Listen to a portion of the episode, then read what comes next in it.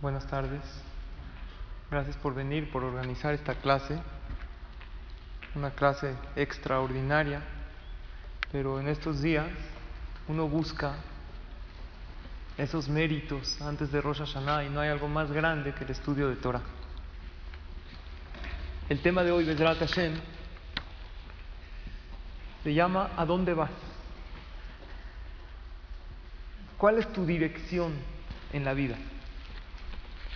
Voy a comenzar con un pasaje del Talmud, en Masejet Rosh Hashanah, que obviamente habla de todo el juicio del día de Rosh Hashanah, que ya estamos a pocos días, a una semana. Un dato interesante, es importante que sepan, desde mañana en la noche, que es miércoles en la noche, ya empieza a correr la última semana del año.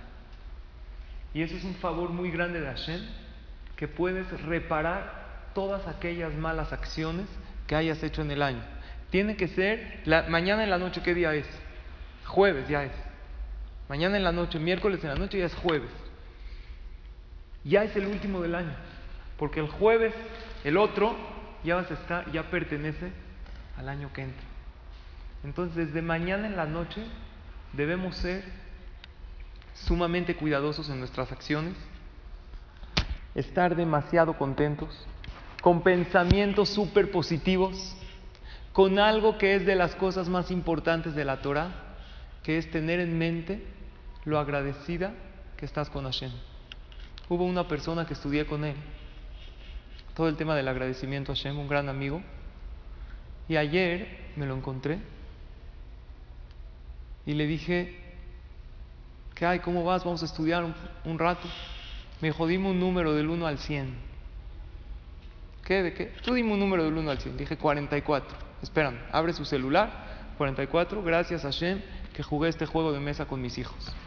¿Qué más? Dime otro número. 32. Gracias a Hashem que hice este negocio. Empezó a apuntar cosas para agradecerle a Hashem desde el momento que habíamos estudiado que el tema de agradecimiento a Hashem, él se propuso empezar a apuntar las cosas y tiene una nota en su celular y todo el tiempo la está repasando y se está concientizando. Le dije, ¿hasta cuántas vas a llegar? Me dijo, hasta lo que Hashem me dé. Y increíble que empecé a apuntar las cosas que le quiero agradecer a Hashem y cada día estoy apuntando más. Porque el que quiere que se llene esta lista de agradecimientos, más que tú es Hashem mismo. Y cuando te empiezas a concientizar de los favores que Hashem te ha hecho en la vida, Hashem te da más todavía. Entonces, desde mañana en la noche, ahorita de por sí ya son días muy espirituales, muy especiales, pero desde mañana en la noche ten conciencia, estás en la última semana del año y ten un comportamiento diferente, positivo, acaba el año, ciérralo de la mejor manera y el favor tan grande es que cada día de la última semana repara todos los días anteriores. El día jueves repara cualquiera verá. Puedes limpiar todos los jueves del año de los errores que tienes, pero tienes que estar consciente de eso. Eso fue una introducción. Quiero empezar con lo que dice la Gemara en Masejet Rosh Hashanah, en la página 16, columna 2. Ama Rabbi Yitzhak. Dice un jajam se llama Rabbi. Enda nimeta Adam el alefima asab shelotasha. Cuando Dios te juzgue en Rosh Hashanah, ¿Cómo te va a juzgar? ¿Qué piensan ustedes? ¿Qué siempre nos enseñaron en las clases que hemos ido? Me van a juzgar dependiendo lo que hice en el año, ¿sí o no? Dios va a ver todo lo que hice en el año. ¿Qué crees? No. Escuchen bien lo que dice la Gemara. Dios te juzga como estás ahorita. ¿En qué momento? En Rosh Hashanah. Y trae un pasuk. Sheneemar, como dice el pasuk. Kishama Elohim el Kolanar Dios escuchó la voz de un joven que era un malvado. Este joven era un pecador. ¿Quién era él? Ismael. ¿El hijo de quién? De Abraham. De Ismael, ¿quién vienen? Todos los musulmanes, los árabes que tanto daño nos han hecho últimamente, porque siempre el pueblo de Israel tuvimos buena relación con ellos, pero últimamente que entramos a Eretz Israel, Ismael ha sido nuestro peor enemigo. Dice la Torah, en ese momento Ismael, ¿conocen la historia? Agar tenía dos hijos. Eh, Agar tenía un hijo y, y Sara tenía otro. Los dos eran hijos de Abraham Avinu. Estaban creciendo juntos Isaac y Ismael. Un día llegó Sara y ¿qué le dijo a Abraham? Saca a este hijo de la casa. No es buena influencia para nuestro hijo. Agar se va con su hijo Ismael y el joven Ismael está desfalleciendo de sed. Y Hashem le hizo ver un manantial milagroso. Todo esto lo vamos a leer el primer día de Rosh Hashanah en la Torah. Pero Ismael se estaba muriendo de sed. Pero sin embargo Hashem lo salvó. Porque en ese momento Ismael era tzadik. Así dijo, así dice el pasú. Kishama Elohim el Dios oyó la voz del joven, Baasher Usham, como está ahí. En ese momento Ismael, que era malvado, ¿qué estatus tenía? Tzadik. Llegaron los malajim en el cielo, Malajé Asharet, y le dijeron a Dios, ¿cómo vas a salvar a este Rasha? Si en el futuro sus hijos van a matar a tus hijos de sed. Hay una historia. Los hijos de Ismael a los hijos de Israel.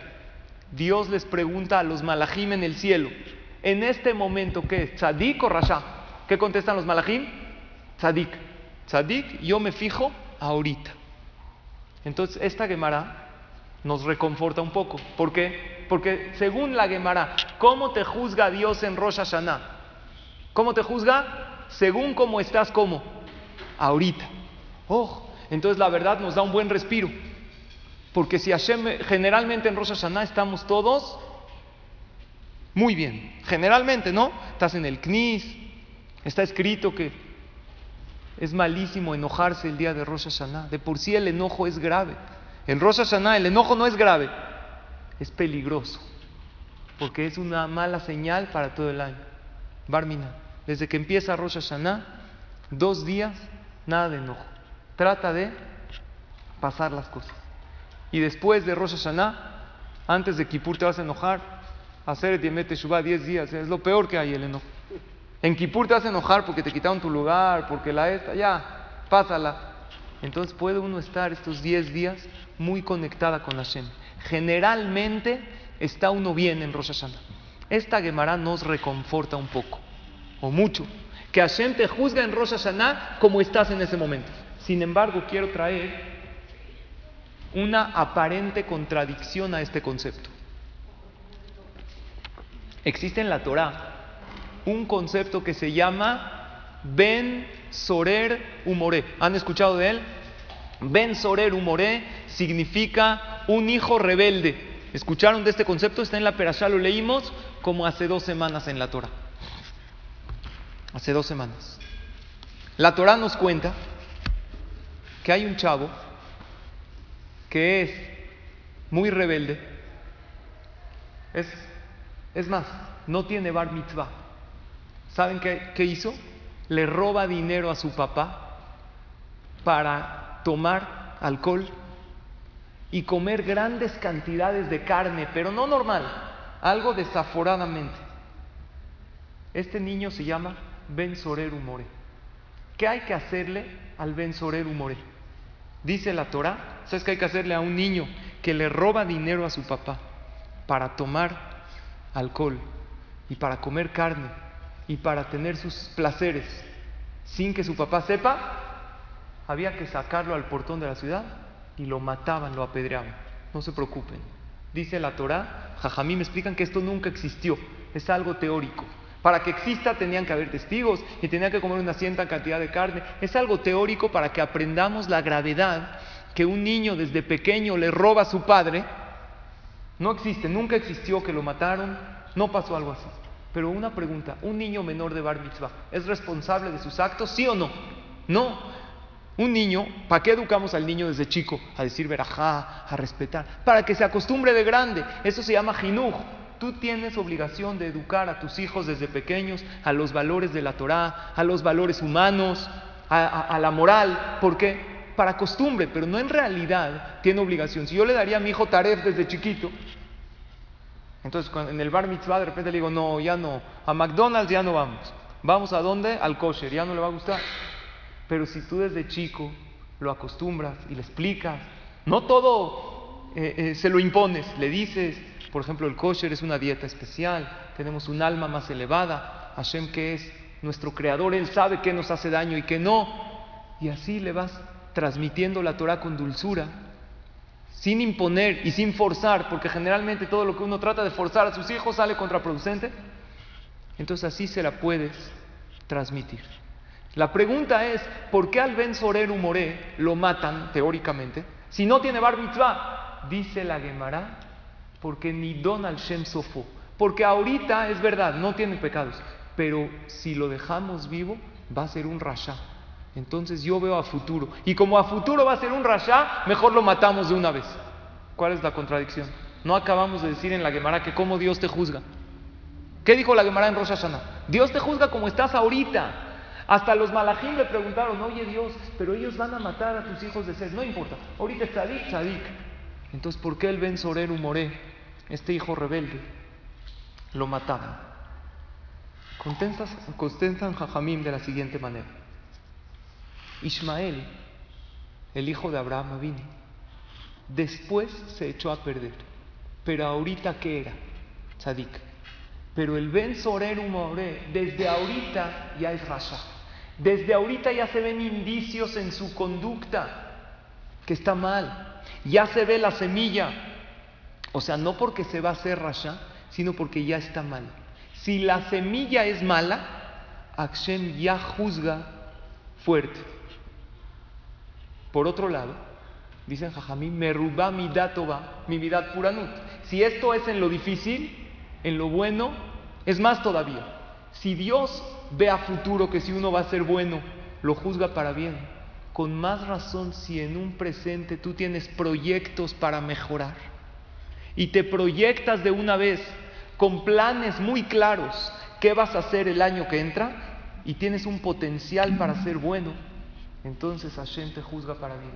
Para Dios lo más importante no es a dónde estás, sino a dónde vas. Leana Taolej dice el Pirkeaut, ¿hacia dónde te diriges? Si la persona tiene una raíz y tiene buenas disposiciones a futuro, y no quiero ahorita que planees todo tu año exactamente qué vas a hacer cada día, no, pero sí con pensamientos generales, hacia dónde te proyectas, qué cosas quieres mejorar, eso es algo muy favorable para la persona. Les voy a poner un ejemplo. Una pareja, se comprometen. ¿Cuál es la alegría de ellos? ¿El compromiso? A futuro. El comprometerse significa nos comprometemos a formar juntos una familia con bases, con entendimiento, cederle uno al otro. Entonces todo el festejo y toda la alegría que felicitan a una pareja no es porque ahorita te comprometiste, es por tus planes a futuro o alguien que manda a su hijo desde pequeño al Talmud Torah para que sepa un poco de valores, verajot, que aprenda. ¿Cuál es la alegría? ¿Saben que hay una tefilá especial para una mamá el primer día que manda a su hijo al Talmud Torah? Y esa tefilá, parte de la petición es agradecimiento a Hashem por poder tener un hijo que hoy en día pueda seguir los valores milenarios de la Torah. La alegría tan grande de esa mamá, de esos padres, no es por lo que va a estudiar hoy el niño, es por lo que a futuro va a aprender. O una persona se planea Bezrat Hashem para poder estudiar Torah este año. Imagínate que tu proyecto para este año es, me voy a dar una hora semanal sin falta para estudiar Torah, para aprender, para relajar. Es un tiempo para mí. Perdón, estás toda la semana corriendo como loca. No mereces una hora a la semana. Que sea algo para ti, un spa, yo así le llamo a la clase, un spa para tu alma, te tranquilizas, te relajas, estas palabras que te caen como gotas en tu alma y te vas llenando y te llenas de conocimiento y sales después de varias clases viendo el mundo con más emuná, con más fe, tomas las cosas con más tolerancia. Es algo que mereces. Lo principal de Rosh Hashanah es coronar a Kadosh Baruchu. Por eso se toca el shofar, así como se corona un rey. Desde Rosh Hashanah en vez de aquel Akadosh, ¿qué se cambia?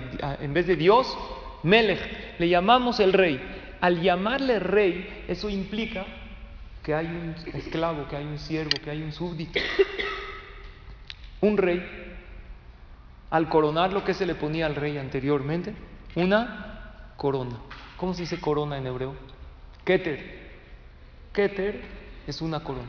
En numerología hebrea, ¿cuánto suma la palabra Keter? ¿Alguien sabe? Numerología hebrea. Kaf, ¿cuánto suma? 20.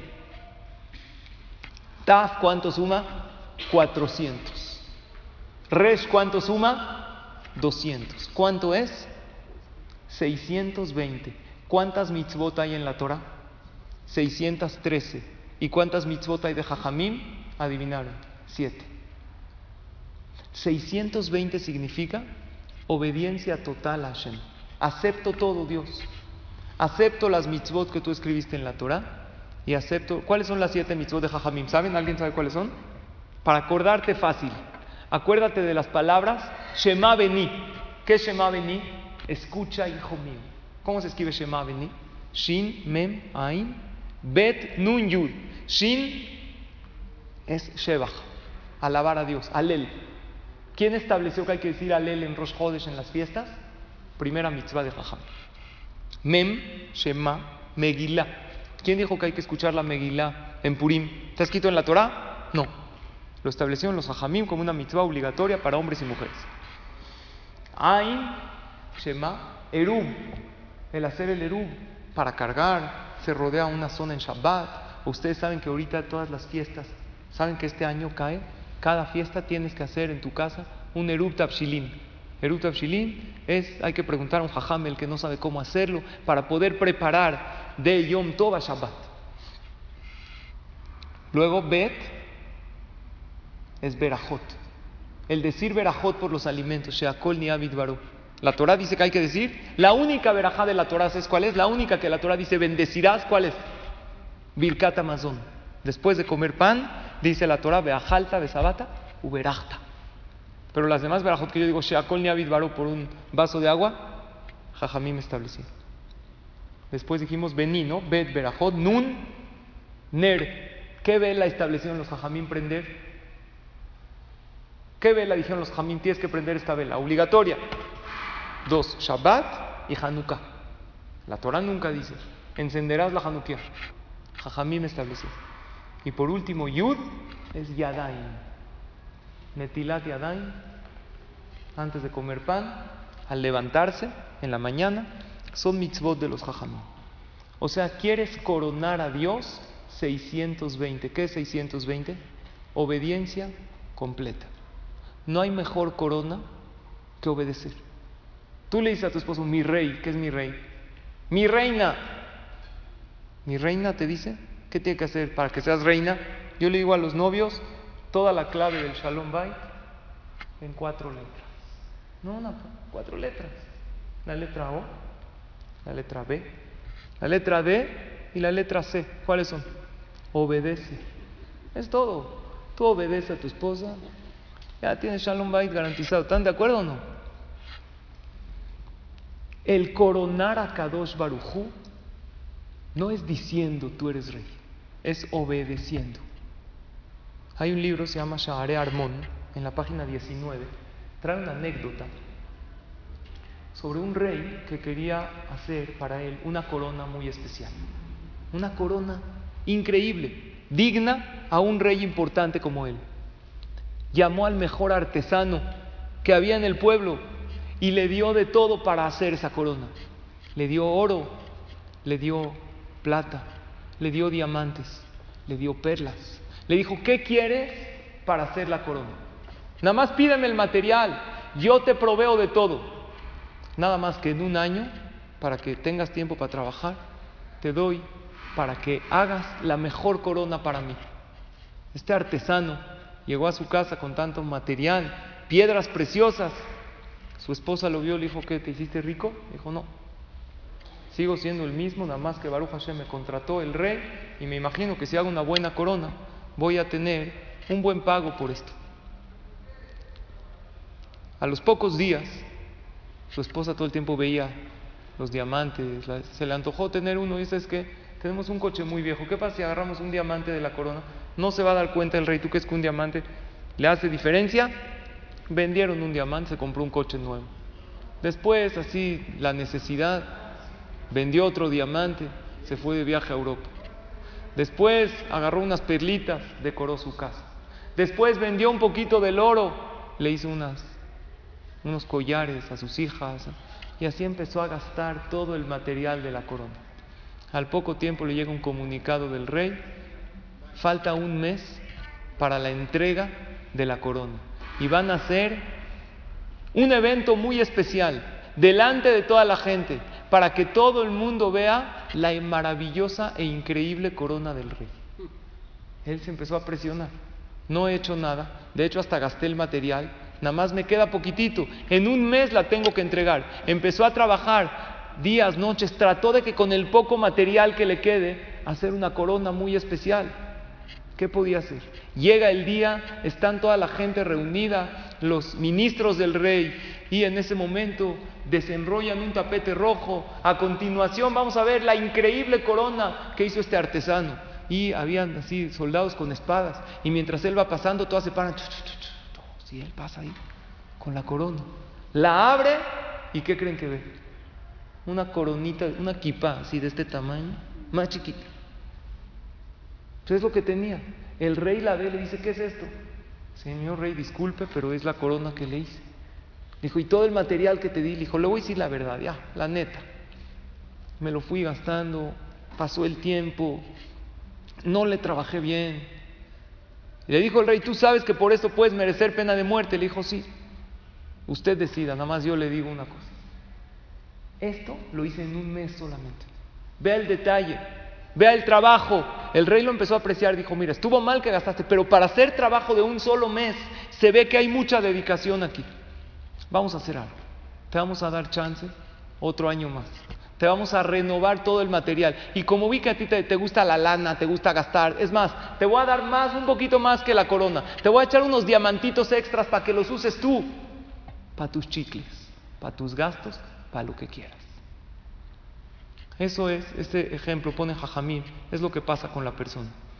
El día de Rosh Hashanah, Kadosh Baruj te da cuáles son los diamantes, las, el oro, es todas las aptitudes que tú tienes.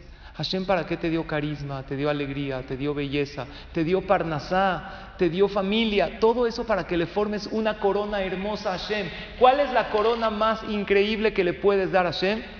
El hacer una mitzvah. Cada favor que tú haces, cada tefilá, cada teilim, cada clase de Torah que vienes, le estás armando una corona maravillosa pero hay veces pasa el tiempo y nosotros usamos todos esos diamantitos para nuestras necesidades y nos olvidamos de servirlo a Él. Pero cuando Hashem ve que los últimos días del año le echaste ganas, Dios dice, no pasa nada, te voy a volver a renovar. Confío en ti que este año me vas a traer una corona muy especial para mí.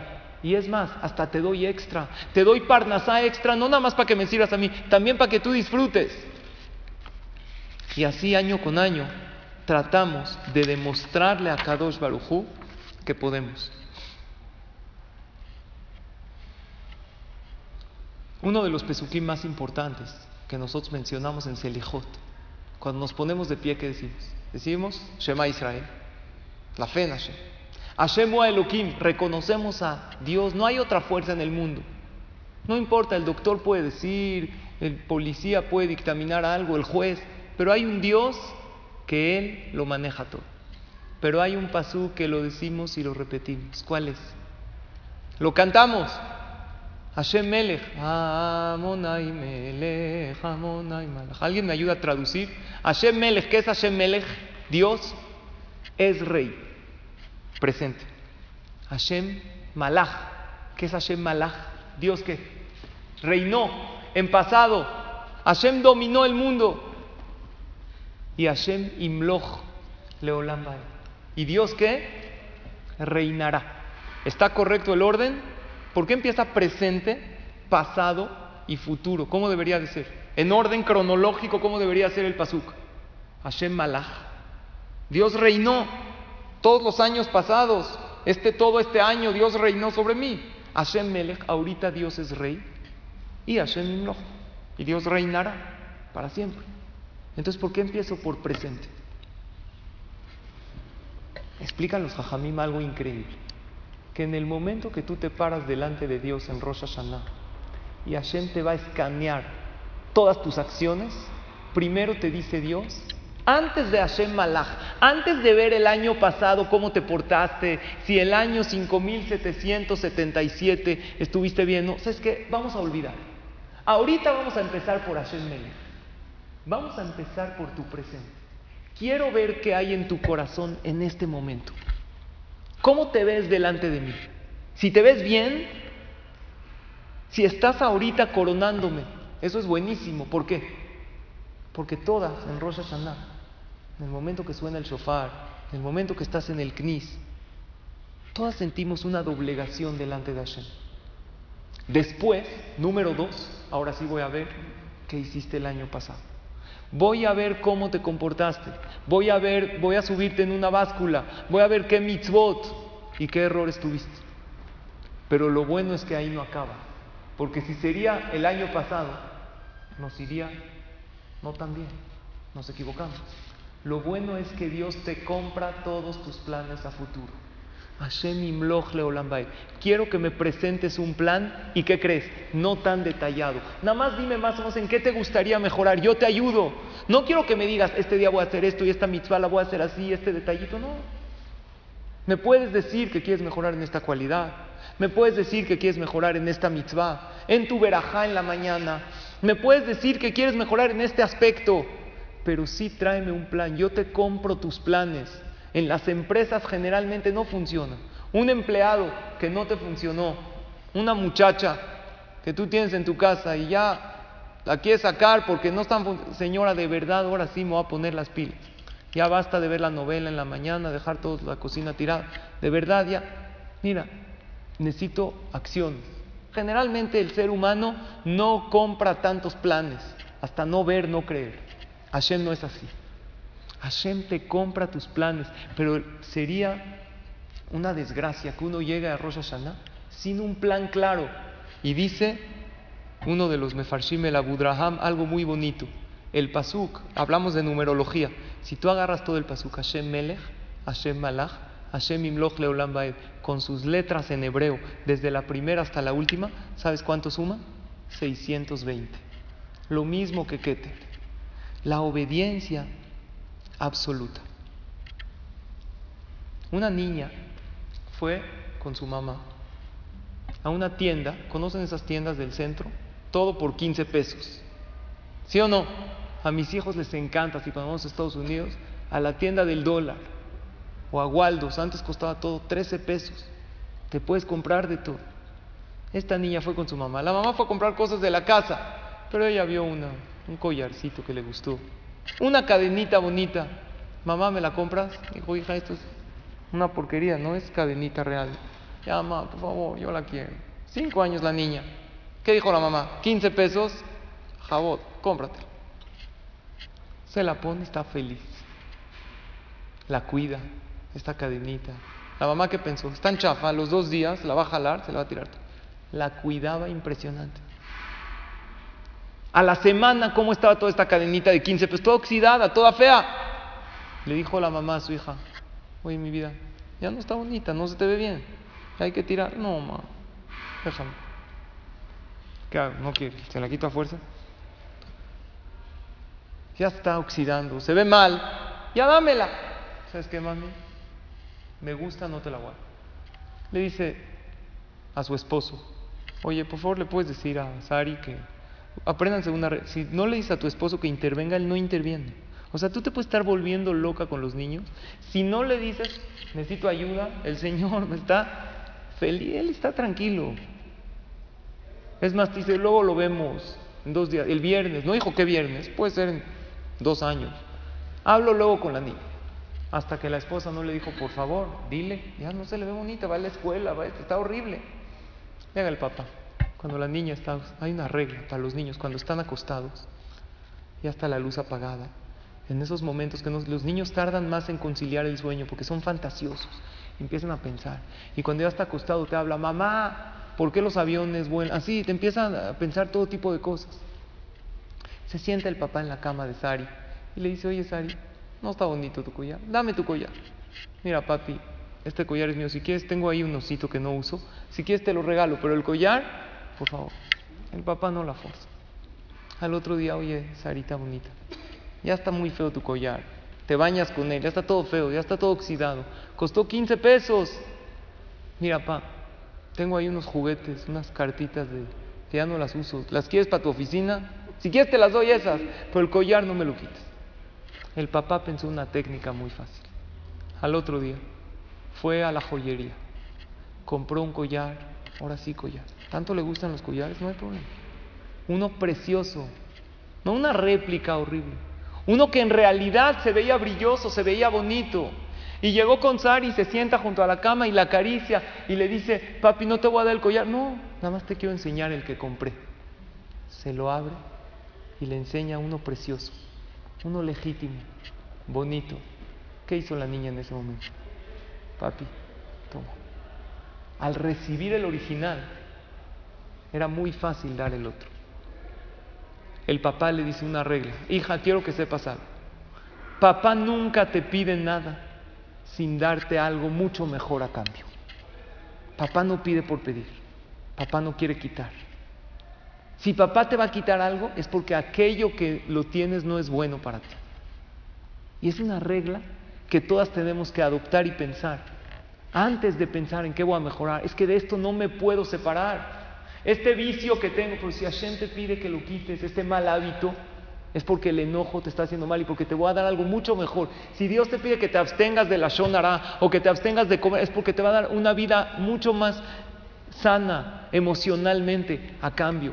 Créeme que si dejas de guardar rencor, aunque no te quieres separar de esos hábitos o de esas comidas que tanto te gustan, o a lo mejor de algo que sabes que está mal, Hashem no nada más te pide para retirar, sino para darte algo a cambio. Nosotros no alabamos el día de Rosh Hashanah a Dios para que nos vaya bien, no lo alabamos para eso lo alabamos y decimos que Él es el Rey, porque es el día del aniversario del ser humano. Dios creó al hombre en Rosh Hashanah. Y un día, como en una semana, Dios creó a Adama Rishon.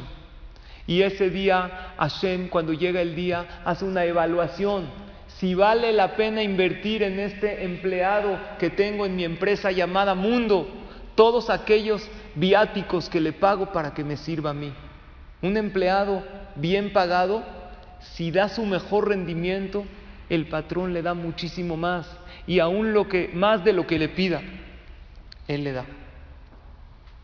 La pregunta es que si Keter es la corona de Hashem, es obediencia. ¿Y la obediencia es a cuántas mitzvot?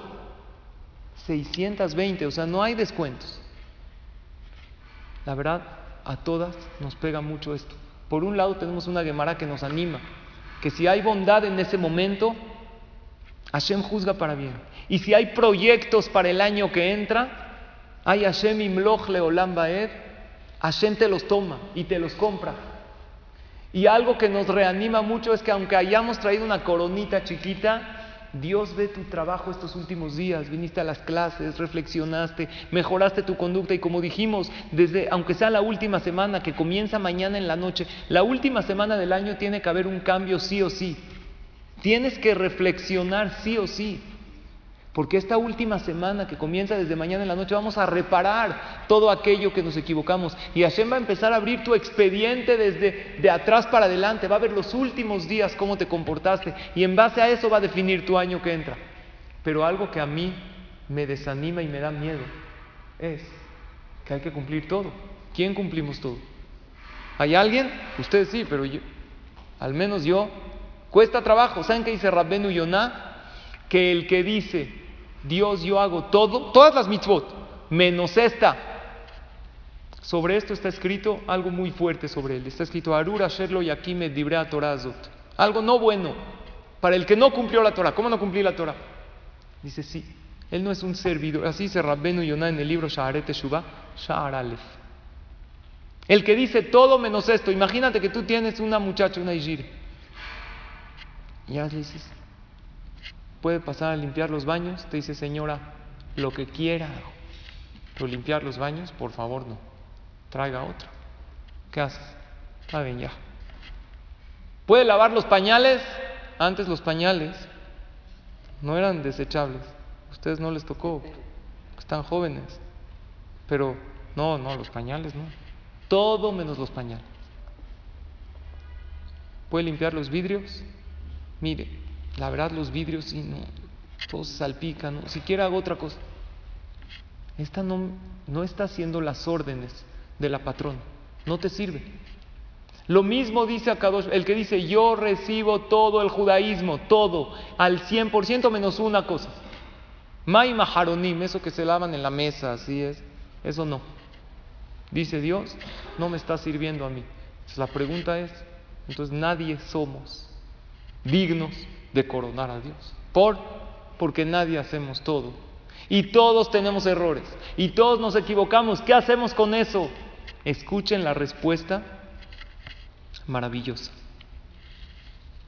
Yo le, se vale que yo le diga a Dios, esto no lo hago. No, esto no lo acepto. ¿Entendieron la diferencia?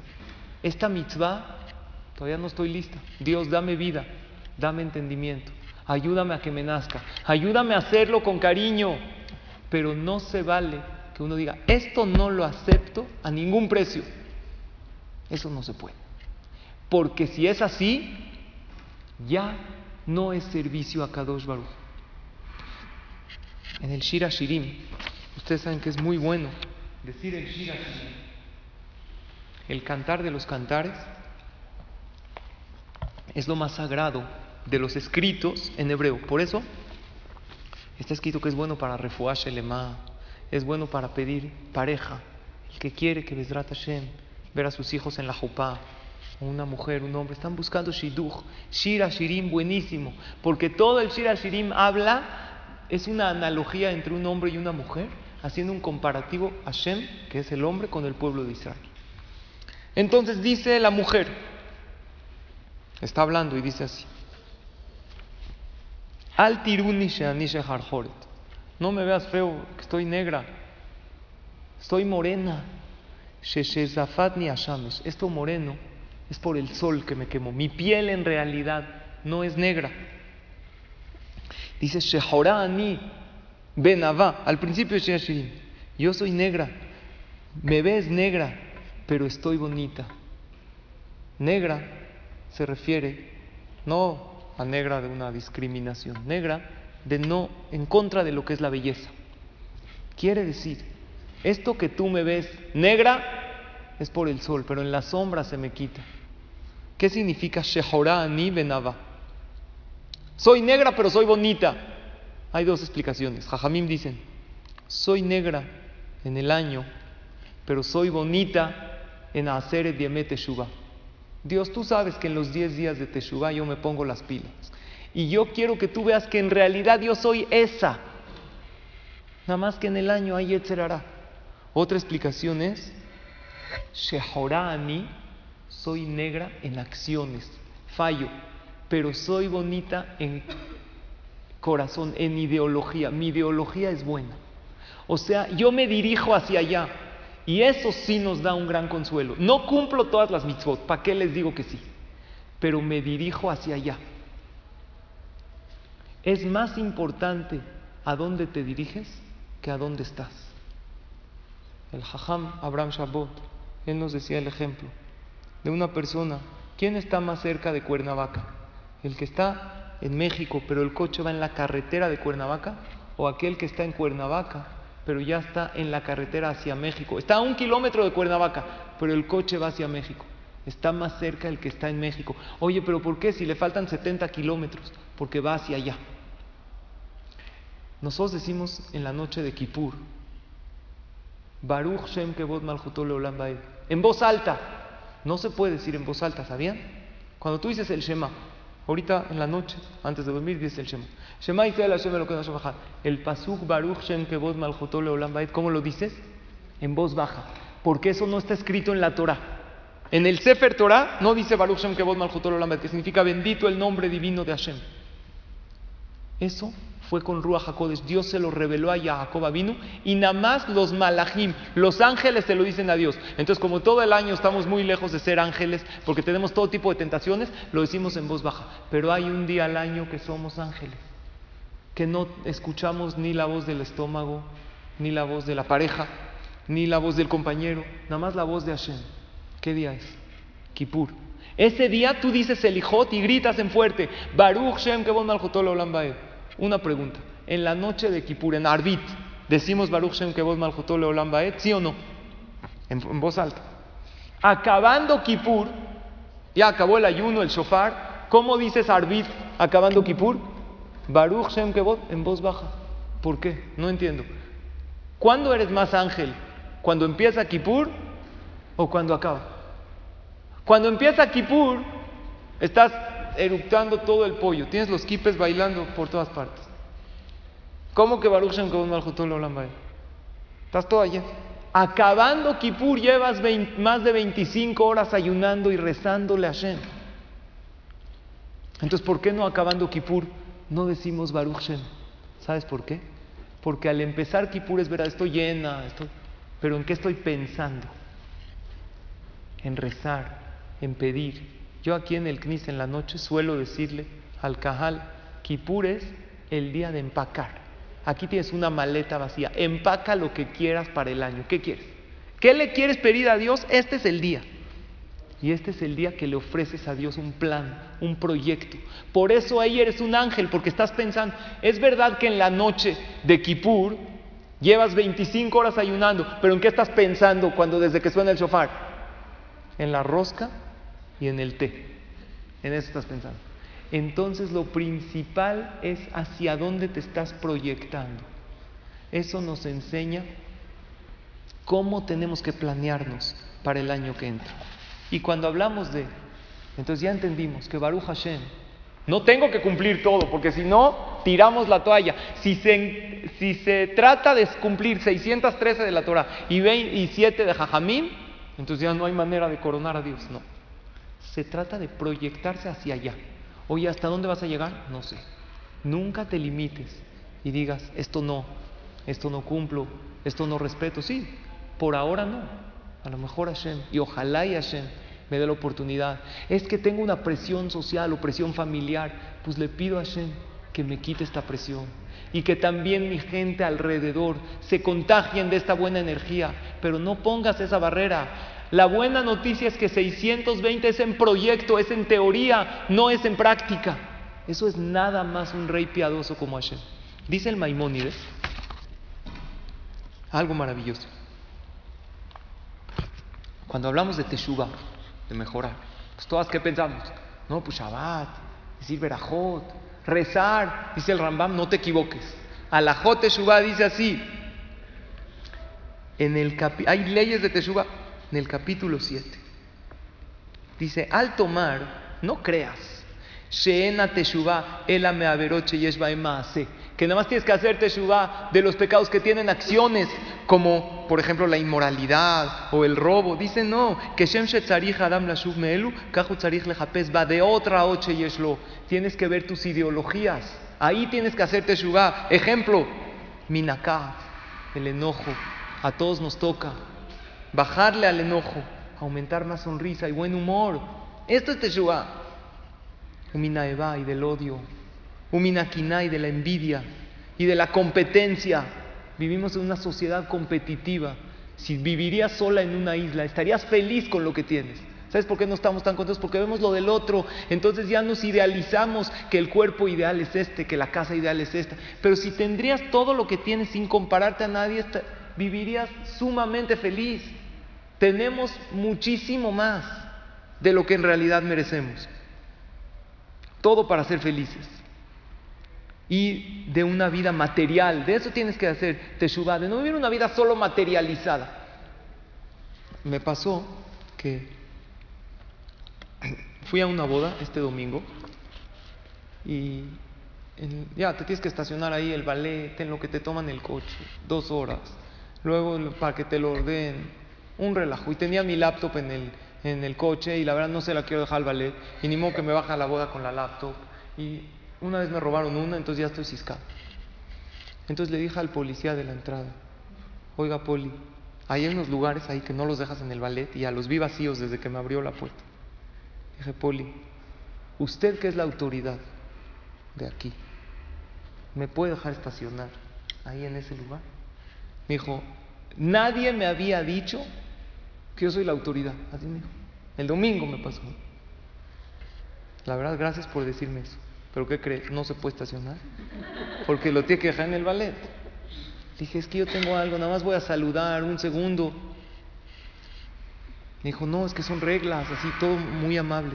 Se ve cómo cambió su tono de voz. Me dijo, no, déjalo en el ballet, en el segundo piso. le dije, bueno, pues muchas gracias. Bajo la ventana y le digo, nada más le quiero agradecer por todo el trabajo que hacen, por nuestra seguridad. Para que me volvió a decir, nadie me lo había dicho de esta manera. Pero ¿qué cree? Tampoco se puede estacionar arriba. O sea, no me sirvió. Pero la verdad es que te das cuenta que cuando tú tratas a la... Eso es Teshuvah. Teshuvah, la verdad, estamos en días, estudié esto, dije, vamos a tratar diferente. Me fui a cortar el pelo, también me pasó un incidente. Es que las mujeres no entienden de esto, que te cortan con navaja de atrás, ¿no? Entonces el cuate, sin querer, pa, me picó la navaja, me sangró aquí. Dije, ah, me dolió. No, no, disculpe, perdón. Dije, nada más, perdón, con más cuidado. Del otro lado la navaja, pa, otra vez. Dije, ¿qué pasó? No, perdón, disculpe. Y la verdad, hasta me di cuenta que me dijo, ¿quiere que le ponga una? Y me di cuenta que como que le hablé No, ya sé que ya termine. Y luego pensé, dije, Hazit, el señor está haciendo su trabajo, se equivocó. ¿Qué gano si me enojo? O sea, la, otra parte sería pararse enojado, no dejarle propina y hasta reclamar al peluquero ahí y, hasta no, ahora no pago el corte. Pero luego pensé, dije, pues estamos en días de que, así es el Rambam, suba de las midot. No, o sea, no soy el excelente en esto, trato un poquito. Y hasta pensé, dije, ah, Hazid se equivocó. Dije, pagué, le dejó una buena propina. Bueno, no tan buena, 20 pesos. Bueno, entonces lo que fue, el corte cuesta 200. ¿Qué quieres? ¿Cuánto quieres que le? Pero no, generalmente dices 10, 5. Y le dije, me dijo, disculpe, le dije, no se preocupe, a cualquiera le puede pasar. No pasa nada. Así hasta le cambió su cara. Eso es, la verdad pensé que en estos días, pues suba de mi dote es lo que se necesita. Y principalmente, ¿qué cosa? Saber ceder. Hoy me llamó una persona que tiene un problema, ya les había dicho en la clase, que por favor olviden todos esos problemas de la fiesta. Es el, peor momento para hacer un pleito de nuevo con tus papás, ¿no? Es lo peor, no puedes entrar a Rosh Hashanah así llena de rencores y con enojos. Y hay más hará ahorita de hacerlo. Un problema de Shalom Bay de una tontería que generalmente son por tonterías. Le dije, ya, de verdad, es el momento de ceder. Tú no sabes qué nos enseñan los fajamim. Kola Ma'avir al Midotad, el que cede le, a Kadosh Barujú le perdona todo, lo limpia por completo. Les voy a contar una historia real, con esto concluyo. Hay un colel en Jerusalén que estudian varios abrejim. Y habían dos abrejim, estudiaban, que tenían como que pique entre ellos. Pero uno lo agredía al otro y el otro era el agredido. El agresor y el agredido. Entonces el agredido fue con el Roscol, el Jajam, dijo, Jajam, todo el tiempo, todo el tiempo me molesta, todo el tiempo dice comentarios que me afectan, critica mi manera de vestir, no puedo estar, le dijo, ya cede, ya pídele a Hashem, el que cede y no se mete en un pleito, Hashem le contesta. Se le hacía difícil, hasta que pasaron los años, llegó al momento de que los shidujim de sus hijos, cada vez venían a preguntar por este abrej, oye, ¿conoces a su hijo que está, él es malo, toda su familia es mala, todos, lo peor, no te casco. Dijo, jajam, ya me está afectando a las parejas de mis hijos. Le dijo, no te preocupes, tú cede. Dijo, ¿cómo voy a casar a mis hijos? Cada uno preguntan en el cole, ¿lo conoces? Si llegan con él, da peores referencias. Le dijo, mira, cuando sea la pareja de tu hijo de tu hija, tenía dos hijos en edad de casarse, un hombre y una mujer. El que sea el correcto, Hashem va a hacer que él no hable. Tú tranquilo, tú cede, quédate callado. Se le hizo dificilísimo, pero lo hizo. Y efectivamente, en menos de una semana, comprometió a su hijo y a su hija. Pero escuchen, ahí no acaba la historia. Para casar a dos hijos, una breja, se necesita dinero. A ver, cómprales casas en Israel tan carísimas. ¿Qué hacen los abrejín? Pues ponen un enganche, piden prestado. Este cuate no tenía nada, vives de un colel que le pagan 500 dólares al mes y tiene una familia de 10 hijos. ¿Qué hace? Si no hay planificación familiar en el ámbito religioso, NA, no aplica ya. Trece hijos. ¿Qué hace? ¿Cómo los casa? Él se enteró que en Austria, en Viena, hay un Yehudi, Ashir, muy rico, que ayuda, le gusta darse de acá. Fue con él, dijo ya, se tomó un avión, ni modo, necesita casar a sus hijos.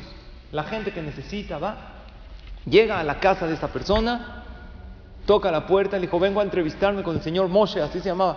Le dijo, no, no, aquí no es vengo a entrevistarme, tienes que sacar cita, hay mucha gente, te vamos a apuntar.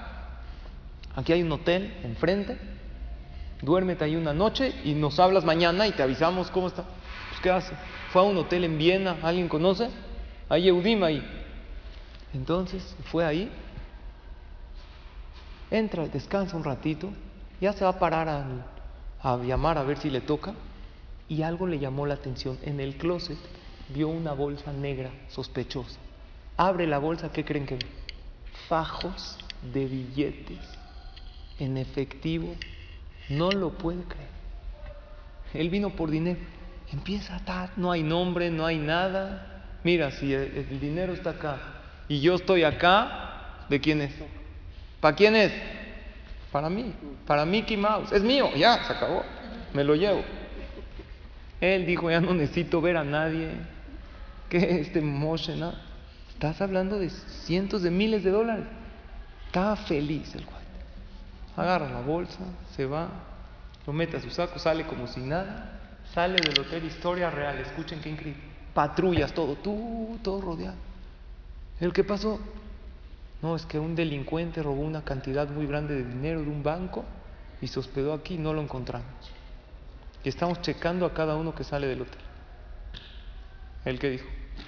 Yo quiero el dinero. Alajá, ¿qué tiene que hacer? Alágicamente. Alágicamente, pues se ve que era de él, hay que regresarlo, pero no voy a entrar al tema alágico. Él dijo, no, yo, agárralo, checa. Ven, ¿y todo este dinero qué? Lo puse en su maleta, fajo. Dijo, es mío todo, ¿qué? Dijo, pero no te ves un hombre muy, te ves así, vestido, un traje, todo viejo. Todo. Dijo, miren, yo soy un hombre humilde, pero soy muy acaudalado. Yo no me gusta estar enseñando. Tenía un reloj así, Casio, todo hecho bolsa, todo. Dijo, yo así soy, yo soy, pero es mío. ¿Tú de dónde eres? De Israel. A ver tu pasaporte, israelí. Soy un gran empresario en Israel. Ah, sí. A ver, ¿dónde trabajas en Israel? Vamos a checarte. Si estás diciendo, si nos estás mintiendo, es el que le va a decir dónde trabaja. No trabaja. En un colel ahí de. Pues en el colel. Les dio el teléfono del colel. Dijo, vamos a hablar. Él dijo, ojalá y conteste el Rosh Colel. Y pues, que dé buenas referencias de mí. Hablan al colel. ¿Quién contesta? El abreje este que todo el tiempo lo ofende, lo hace. O sea, cuando las cosas no caminan, no caminan. O sea, tuvo que contestar él, de 20 abrejín que estudian ahí. Le habla, le dice, aquí hablamos de Austria, de Viena. Eh, estamos preguntando por este fulano de tal. Él oyó Viena, el abrej que él, dijo, ahora le voy a hacer una de todas, me lo voy a acabar. ¿Él que oyó? Que el abrej se había ido a juntar dinero ahí. Oye, queremos ver si en realidad es una persona acaudalada. ¿Qué pensó? Él pensó que están hablando de la casa del millonario para ver si apoyarlo o no. Él dijo, no, no lo apoyen, él es archimillonario, fajos de dinero tiene con él. Ah, ¿de verdad? Muchas gracias. Pa, se puede ir. Increíble. Se llevó el dinero. Alágicamente, no sé si hizo bien, creo que no.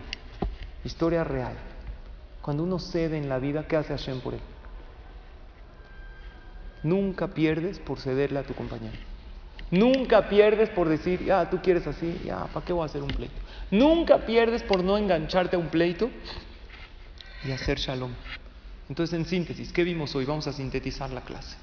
Primero que todo, Hashem te juzga primero cómo estás ahorita. Si toma en cuenta el Hashem Malach, pero primero quiere ver cómo me coronas ahorita. Y la buena noticia es que toma tus proyectos a futuro. Véndeselos. Ten un proyecto de mejora. Número dos, vimos que Keter suma 620. La verdadera corona que le haces a Dios es la obediencia. No decir Dios, Dios mío, te amo, no. Obedecer sus mitzvot. Pero lo bueno es de que no necesitas obedecer todo, pero sí necesitas tener intenciones de. Y no bloquearte y no decir, esto nunca. Oye, esta mitzvah, no, esto en la vida. No, tú no te bloquees. Tú no frenes tu crecimiento espiritual. Y número tres, el concepto de estás más cerca de donde vas que de donde tú estás. Si tú vas hacia allá, si tú vas hacia el Gesed, a lo mejor ahorita no eres la que más hace Gesed, pero vas hacia allá, o tienes un proyecto este año, lo que vimos en el Rambam, de mejorar un poco más las midot, ya quitar la envidia, quitar el enojo. Quiero ser este tipo de persona que el Maimónides describe. Jaja, ¿me puedo repetir estos conceptos? Lo apuntas, envidia, enojo, empezar a trabajar, escuchas clases, lees libros. Yo voy hacia allá, todavía no estoy. No soy esa persona que todo me resbala. De hecho, estoy un poco rencorosa. Pero ¿sabes qué? Voy a empezar. Un poquito. Hashem ya te toma ese proyecto. Y la verdad es que lo que tenemos que hacer es fortalecernos muchísimo en tefilot, en pedirle a Hashem y pedirle a Hashem que tome todos estos proyectos, Bezrat Hashem, que tenemos para bien, que reciba todas nuestras tefilot.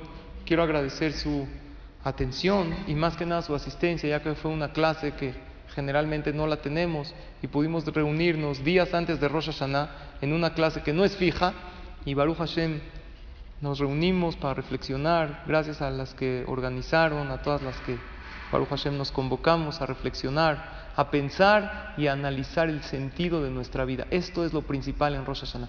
Que llegues, más que que hagas, que tengas una idea clara de mejorar y que pienses en que si sales de aquí eh, y piensas en el coche y piensas un ratito en tu casa, en algún proyecto bueno que le puedo presentar a Hashem en Rosh valió la pena la clase. Valió la pena esta hora que le invertiste para tener un proyecto claro y eso es lo que despierta mucha piedad delante de Akadosh Baruj Nadie puede hacerlo todo, pero todos podemos hacer algo. Esa es una frase que me encanta. Todo nadie podemos hacer, pero algo todos podemos. Y nadie podemos decir, yo ni ese algo puedo, porque algo sí puedes. En el momento que te propones hacerlo, Akadosh Baruj te lo recibe para bien. Gracias por su atención. Que tengan pura verajá y atzlajá. Shana y que Hashem reciba todas nuestras tefilot. Amén.